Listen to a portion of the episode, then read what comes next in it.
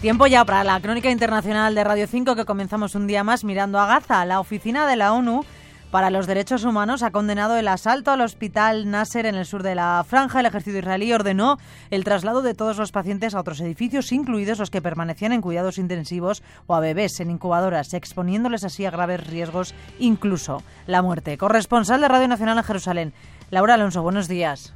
Hola, buenos días. Sin suministro eléctrico ya en el Nasser, con los generadores apagados por la falta de combustible, el Ministerio de Sanidad de Gaza asegura que han muerto tres de los pacientes que permanecían en cuidados intensivos y que teme por la vida de seis más que precisan oxígeno, tres de ellos en la misma unidad y tres más en la zona infantil. En el interior y en los patios, francotiradores. El centro hospitalario bajo control del ejército que asegura haber detenido a decenas de personas, entre ellos, según defensa, varios gazatíes que habrían participado en el ataque del 7 de octubre, uno de ellos un conductor de ambulancia. 190 pacientes y sus acompañantes trasladados a las antiguas instalaciones.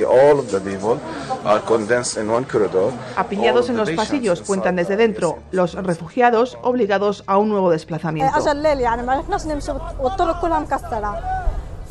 Nos dijeron que evacuáramos inmediatamente, cuenta mal, empezamos a andar por caminos destruidos, bombardearon al mismo lugar donde solíamos descansar.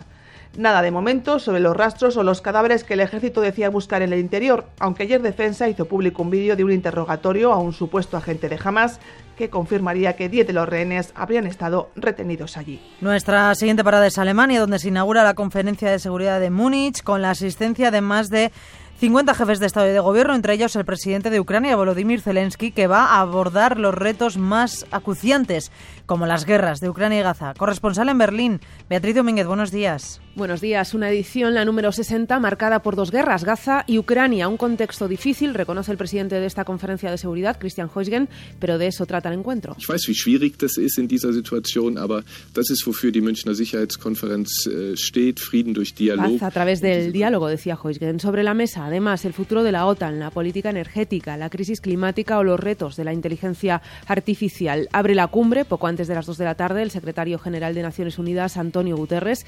Le seguirá después la vicepresidenta estadounidense Kamala Harris. Más de 50 líderes pasarán por Múnich este fin de semana, entre ellos también Volodymyr Zelensky. La última vez que estuvo aquí fue hace dos años. El presidente ucraniano ya pedía entonces más armas para su país ante la amenaza rusa que acabó convirtiéndose en realidad apenas cuatro días después.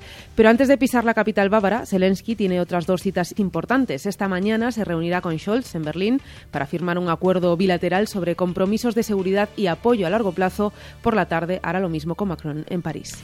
Lo acaban de escuchar, Volodymyr Zelensky va a estar esta tarde en París, donde va a firmar otro acuerdo de seguridad bilateral.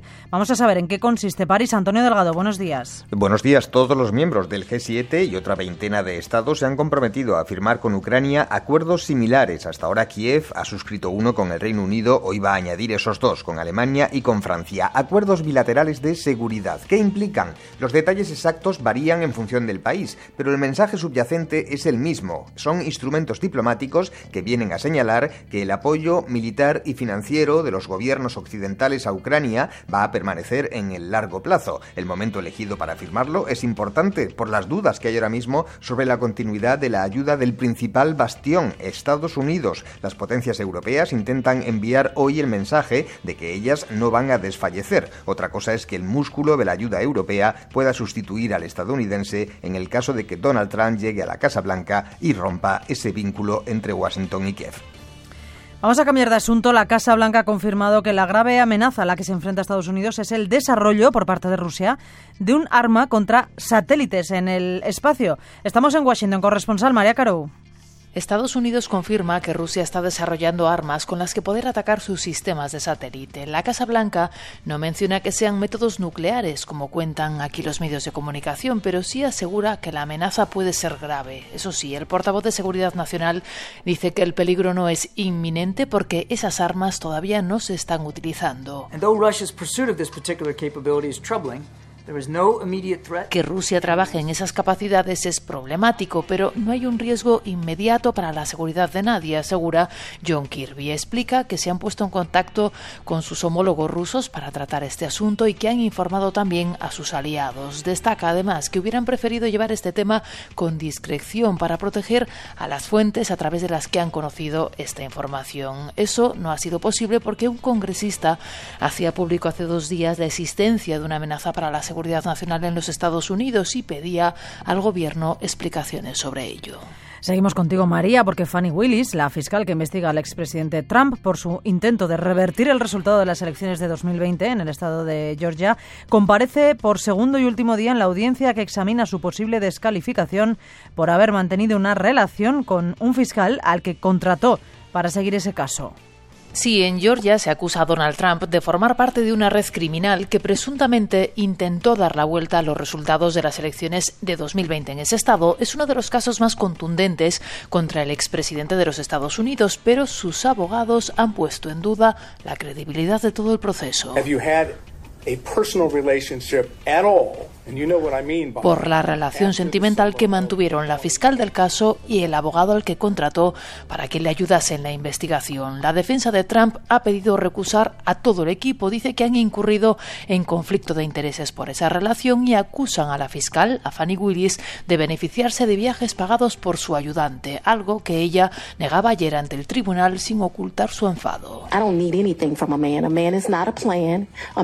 No necesito nada de un hombre. Un hombre no es un plan, es una compañía. Le devolví todo el dinero. No necesito que ningún hombre me pague las facturas, decía Fanny Willis. El juez tiene que decidir ahora si les mantiene o no en el puesto. Si son recusados, habría que nombrar a otro equipo que podría retomar el caso donde está o empezar desde cero. Y eso llevaría a un retraso considerable en un posible juicio contra Donald Trump. Más asuntos. La Oficina de la ONU para los Derechos Humanos lamenta la decisión por parte del gobierno de Venezuela de suspender las actividades de su sede en Caracas mientras examina cómo actuar en consecuencia. Corresponsal de Radio Televisión Española en la región, Beatriz Viaño. Al gobierno de Nicolás Maduro no le ha gustado nada que la misión de investigación de la ONU cuestionara ni la inhabilitación de la opositora María Corina Machado ni la detención del activista Rocío San Miguel, acusada por la Fiscalía por los supuestos delitos de conspiración o terrorismo.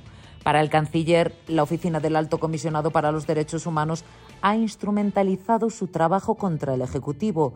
Por eso ha decidido suspender su actividad y da 72 horas a los funcionarios de Naciones Unidas para que abandonen el país. Esta decisión es tomada debido al impropio papel que esta institución ha desarrollado, que lejos de mostrarla como un ente imparcial, la ha llevado a convertirse en el bufete particular de los grupos golpistas y terroristas. Caracas rechaza también las críticas de la misión que acusa al oficialismo de vulnerar los derechos humanos con el objetivo de silenciar las voces críticas.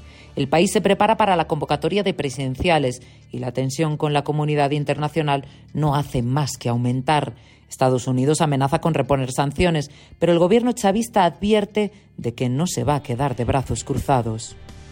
En Senegal, el Constitucional ha anulado el aplazamiento de las elecciones presidenciales al 15 de diciembre y ha pedido que se lleven a cabo antes del próximo 2 de abril. Santiago Barnuevo, buenos días. Buenos días, sí, señala que el Consejo Constitucional que ningún individuo o parlamento puede ampliar el mandato presidencial de Macky Sall, que oficialmente acaba el próximo 2 de abril, por lo que considera ilegal la ley aprobada por el Parlamento para convocar las elecciones en el mes de diciembre, después de que el presidente suspendiera las que iban a celebrarse a finales de este mes por supuestas irregularidades en las candidaturas aprobadas. El portavoz del Gobierno aseguraba esta mañana en Radio Francia Internacional que acatan la decisión de la Corte, pero insiste en que su decisión precisamente buscaba organizar lo mejor posible esas elecciones.